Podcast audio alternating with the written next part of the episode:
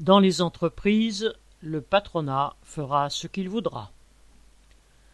Face à la remontée de l'épidémie, l'essentiel des mesures annoncées par le gouvernement ont été celles que le grand patronat souhaitait ou trouvait acceptables. Dans les entreprises où se côtoient les travailleurs, dans les ateliers et les bureaux, quasiment aucune contrainte ne s'imposera.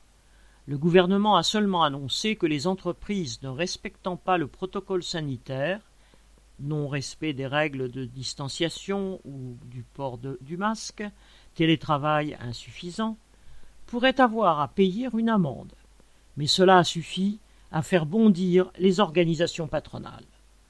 Préposée à rassurer ses patrons si émotifs, la ministre du Travail Elisabeth Borne a donc dû expliquer que ces amendes, en plus d'être dérisoires pour une grande entreprise, elles ne pourront jamais dépasser cinquante mille euros, ne seront quasiment jamais dressés, et de préciser dans le journal patronal Les Échos, citation, quand l'inspection du travail constate une protection insuffisante des salariés face au risque Covid, son premier objectif est d'accompagner la mise en œuvre du protocole sanitaire.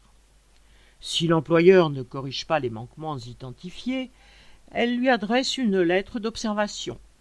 S'il ne réagit toujours pas, elle le met en demeure et, s'il ne le fait toujours pas, on part en procédure pénale, ce qui est extrêmement lourd et peut durer jusqu'à plusieurs années.